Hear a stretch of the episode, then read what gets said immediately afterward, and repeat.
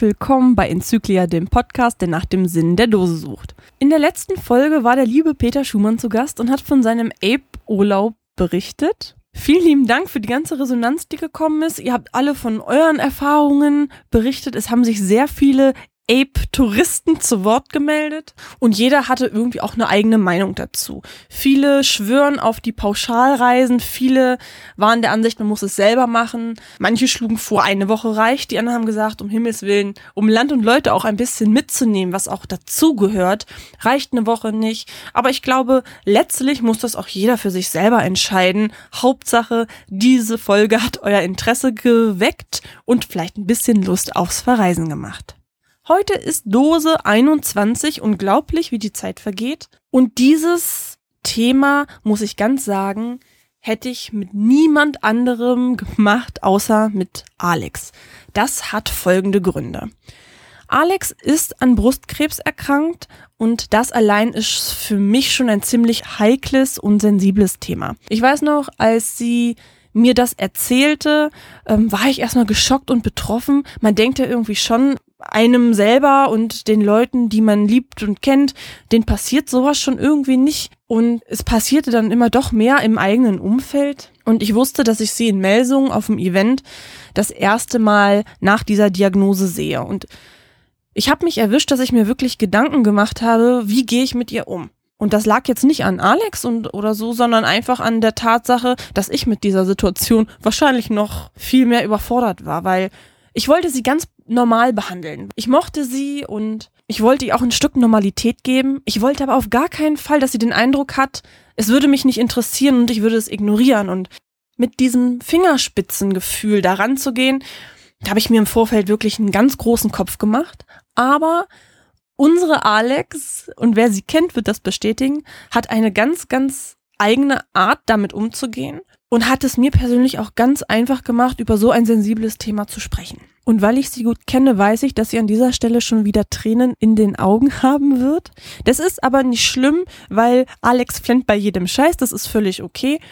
Und ich freue mich total, dass sie heute mein Gast ist und sich selbst, aber auch unser Matschmöpse-Team einmal vorstellt. Und dann sage ich Hallo Alex und herzlich willkommen in deinem äh, Interview. Stell dich doch mal vor, wer bist du und wo kommst du her? Ich bin Alex, bei GC äh, bekannt unter dem Namen Frauenzimmer und äh, komme aus Bremen. Was bist du denn so für ein Cacher-Typ? Welche Arten von Cash machst du am liebsten, Alex? Ja, also Cashen ist ja sehr vielfältig, aber ich für meinen Teil habe mich entschieden, oder nein, nicht entschieden, äh, ich habe mir rausgesucht die Events. da bin ich irgendwie immer anzutreffen und ja, macht mir Spaß, Freunde treffen, äh, äh, quatschen, zusammensitzen. Ja, das ist so mein Hauptaugenmerk. Und äh, wenn ich dann halt normal cashen gehe, dann finde ich Multis halt super cool. Also wenn das schöne Multis sind mit vielen Stationen, wo man äh, knifflige Sachen lösen muss, das macht mir total Spaß. Und natürlich, wenn es irgendwie geht, ein Lost Place, ja, der muss eigentlich immer dabei sein. Was hast du denn so für Hobbys in deinem normalen Leben und beziehst du die auch in dein, deine Cache-Touren mit ein? Ja, mein größtes Hobby ist halt einfach das äh, Geocaching und ja, Paula halt, ne? Mein Hund, ansonsten gibt's da nicht wirklich so viel, weil ähm, ja, ich mit der Arbeit, wenn ich dann arbeite, natürlich auch relativ ausgebucht bin. Und dann bin ich ganz froh, wenn ich am Wochenende einfach den Hund schnappen kann und raus in die Natur und cashen. Ja, dein Herzenshund, denn der berühmt-berüchtigte, sag mal, wie bist du denn eigentlich auf den Hund gekommen, Alex? Also es ist so, dass ich mit äh, Hunden aufgewachsen bin. Äh, meine Eltern hatten immer Hunde. Äh, damals waren es Windhunde. Afghanen und Whippets. Und irgendwann, ja, im Kindesalter oder im jugendlichen Alter kam dann halt der Wunsch, wie bei, bei vielen Mädchen, ach, ich brauche ein Pferd. Dann kam das Pferd. Und passend zu, äh, zu einem Pferd braucht man natürlich auch äh, einen Jack Russell Terrier. Und so äh, war dann die Leidenschaft geboren. Wir hatten dann viele Jahre äh, Jack Russell Terrier Rüden. Und ja, irgendwann jetzt vor zwei Jahren also ich hatte dann lange Zeit keinen Hund, sondern nur zwei Katzen.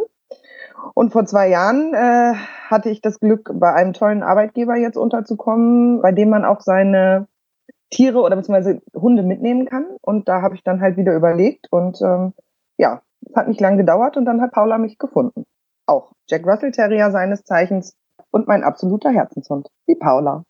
Auf jedem Event auch immer mit dabei. Also ich glaube, dass dieser Hund noch Fell hat, so viel wie der gestreichelt wird, das wundert mich jedes Mal aufs Neue.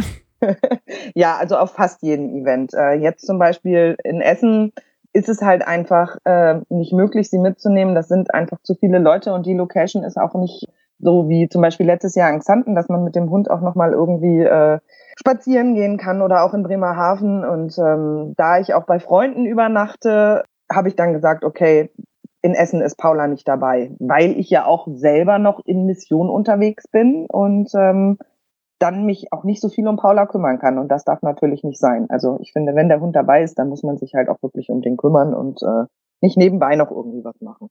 Du hast gerade gesagt, dass du augenblicklich gerade nicht arbeitest. Das liegt an einem Schicksalsschlag, der dich ereilt hat. Magst du da mal ganz kurz von erzählen? Ja, genau. Letztes Jahr im August habe ich die Diagnose äh, Brustkrebs bekommen. Habe dabei leider auch äh, den äh, in Anführungsstrichen Arschlochkrebs erwischt. Äh, der nennt sich triple negativ, hoch äh, aggressiv und schnell wachsend und habe dann ja das volle Programm durchmachen müssen seit äh, September. Am 7. September hatte ich die erste Chemotherapie. Das ging dann über neun Zyklen bis zum 28.12. Dann wurde ich am 2. Februar operiert und danach folgten noch 28 Bestrahlungen. Und jetzt bin ich gerade eine Woche frisch wieder aus der Anschlussheilbehandlung in Boltenhagen zurück und ähm, ja, hoffe, dass ich halt bald wieder arbeiten kann, weil im Moment zickt mein Rücken so ein bisschen rum. Das muss jetzt halt auch nochmal abgeklärt werden. Aber dann nach Möglichkeit, wenn das alles wieder im Lot ist, fange ich halt auch wieder an zu arbeiten. Was hat sich denn da ganz explizit in deinem Leben dann auf einmal geändert? Hat man alles hinterfragt und wie hat auch die Community äh, vom Geocachen so auf dich reagiert? Ich meine, du bist bei Facebook und auch so, weil du viel auf Events bist, total präsent. Wie haben die so auf dich reagiert? Also die Kescher-Community stand wirklich geschlossen hinter mir. Ich habe ja auch aufgrund dessen, dass ich so viele Leute kenne und auch irgendwie überall verstreut, beschlossen, ich mache eine Facebook-Seite auf, die nennt sich Alex und das Biest, wo ich ähm, wie in einem Tagebuch halt wirklich berichte, wie geht's mir, was ist passiert. Ja, und damit ich halt damit möglichst viele erreiche, weil in Chemozeiten wäre es mir einfach auch zu anstrengend gewesen, 50 Nachrichten zu schreiben, wenn irgendjemand was wissen möchte. Und so habe ich halt gedacht, kann ich sie alle erreichen. Und ja, jeder Post, äh, jede kleine Karte, jedes Geschenk, äh, jede Umarmung auf Events, das hat mir halt auch unheimlich viel Kraft gegeben und hat mich sehr gefreut. Und ja, was sich so verändert hat, also ähm, es ist halt so, wenn man quasi diese Diagnose bekommt, man denkt bei Krebs immer sofort, oh Gott, man muss sterben. Natürlich ist die Prognose äh, heutzutage richtig gut, äh, was äh, Krebs und Brustkrebs und sowas anbelangt. Ich habe ja auch das Glück gehabt, dass also keine aktiven Krebszellen mehr gefunden worden sind nach der OP, dass ich sozusagen jetzt als krebsfrei äh, gelte. Aber es ist schon so, dass man den Blickwinkel dann plötzlich anders setzt. Also es sind wirklich die kleinen Dinge. Also ich erinnere mich da die erste oder de, ja, die erste Gassi-Runde mit Paula, einmal hier bei uns in Bremen, komplett um den Unisee, ohne dass ich erschöpft war. Das war ein Glücksgefühl, das kann man irgendwie gar nicht beschreiben. Also wirklich so ganz kleine Dinge, die plötzlich ähm, in den Vordergrund rücken. Und auch groß planen tue ich irgendwie nicht mehr. Ich war ja immer diejenige mit viel organisieren und viel planen und im Voraus und ja, das ist auch ein bisschen in den Hintergrund getreten, weil man versucht halt, gerade wenn man so eine Diagnose hatte, einfach im Jetzt und jeden Tag für sich irgendwie zu leben. Ja, ich habe dich immer total bewundert, weil du trotz all dieser ja Prognosen und diesem ganzen Stress, den du auch hattest, nie das Lachen verloren hast. Also ich habe dich immer als Mensch gesehen, der mir immer mit einem strahlenden Lächeln entgegengekommen ist und das erste Mal begegnet nach dieser Diagnose habe ich bin ich dir in Melsungen auf dem Coin Event und du bist da total super mit umgegangen und ja, weiß ich nicht. Du hast mich angeguckt, hast gesagt, ja, ich weiß, was du dich fragst, hast deine Mütze abgenommen, hat gesagt, du, ich mach das jetzt nur einmal, so sehe ich ohne Haare aus und hattest dabei so ein Riesenlachen im Gesicht, ne, dass ich trotz des, dessen, dass man irgendwo ja schockiert ist und mit dir mitfühlt, einfach nur mit dir mitlachen musste, ne? Und du hast da eine ganz tolle Art mit umzugehen. Ja, also das ist halt auch das Ding. Also mir nützt es halt nichts, mich äh, zu verstecken und zu sagen, oh, es ist alles schlimm, es ist alles äh, scheiße auf gut Deutsch. Klar, das ist es. Aber ähm, die Lebensfreude und das Lachen darf man halt einfach nicht verlieren, weil dann hat man, dann hat man den Kampf auch verloren. Also klar, es gibt immer viele, die sagen, ja, Kampf, das hört sich so negativ an oder aber ähm, ja, für mich war es halt auch ein Kampf. Also ich wollte äh, definitiv wieder krebsfrei werden und ich wollte äh, äh, mein Lachen nicht verlernen, weil, also das gehört auch einfach zu mir dazu. Irgendjemand sagte mal zu mir, da ist er wieder, der Flummi. Und ähm, der Flummi bin ich halt auch trotz der Krankheit noch. Also ja, ich bin einfach ich, das Frauenzimmer. Genau. Und das ist auch so wunderbar und das hat mir auch immer so viel Mut gegeben, wenn ich dich gesehen habe und einfach gesehen habe, die hat noch lange nicht aufgegeben und im Gegenteil, du bist eigentlich noch noch mehr dabei als vorher. richtig, genau. Ich engagiere mich ja jetzt nur auch ne, nicht nur fürs Geocaching, sondern auch, äh, sag ich mal, für andere äh, Projekte und deswegen, ja, es macht mir einfach Spaß, jetzt auch anderen, zum Beispiel Krebsbetroffenen zu helfen und ja, einfach meine gute Laune auch weiter zu transportieren und meine Stärke und meine Kraft da auch mit einzubringen. Ja, das ist auf jeden Fall eine riesengroße Stärke. Das ist auch eine ganz gute Überleitung, weil deine, ich sag mal, Projekte, die du hast für den Kre oder gegen den Krebs, muss man ja sagen, und äh, mhm. äh, für die Community, hast du verbunden mit der Geocaching-Szene. Erzähl mal, was sind die Matschmöpse? Ja, die Matschmöpse. Das war so eine äh, Spontanidee. Ich bin halt dadurch, dass ich äh, diese Seite habe in einer Gruppe, die nennt sich Krebsblogger bei Facebook. Da sind halt ganz viele andere auch, die äh, Blogs haben und Seiten.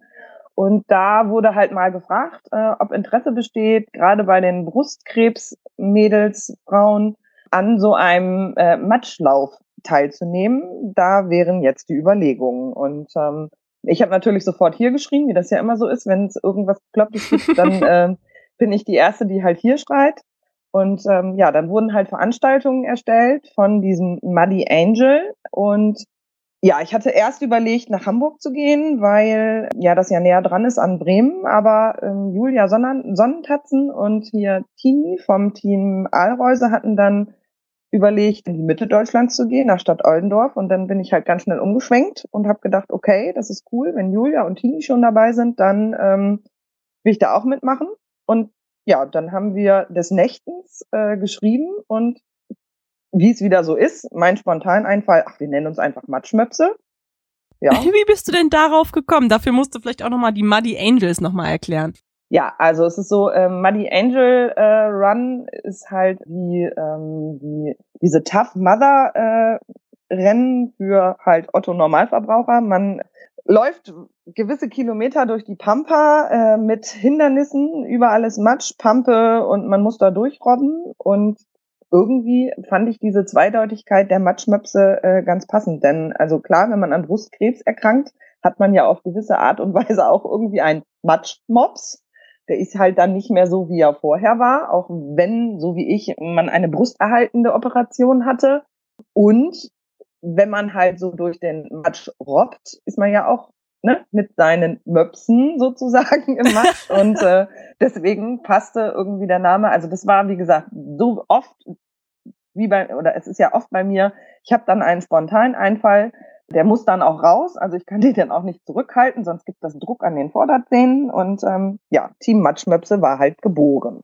Da waren wir dann erst zu dritt und dann haben wir halt einen Aufruf gestartet und nach und nach kamen hinzu zum Beispiel die Leni oder ähm, die Ulrike, ähm, ja, die Simone. Also mittlerweile sind wir ja ein Team aus 21 Mädels. Ähm, da sind aber auch ein paar Muggels dabei, was ich ganz cool finde. Also wir sind nicht nur Cacherinnen.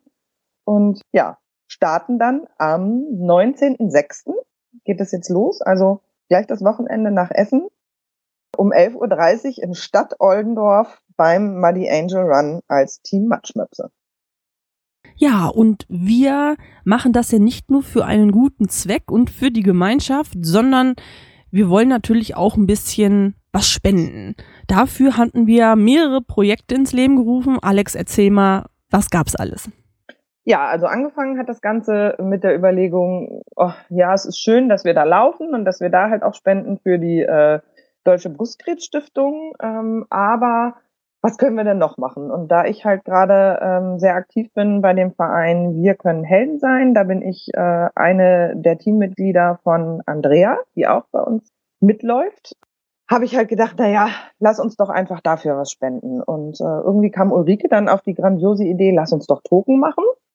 Gesagt, getan. Äh, Mario wurde kontaktiert, es äh, wurden Entwürfe gemacht und daraus entstanden ist einmal der Muddy Angel Supporter Token, der auch trackable ist und halt einmal die Matschmöpse Schleife, Brustkrebsschleife.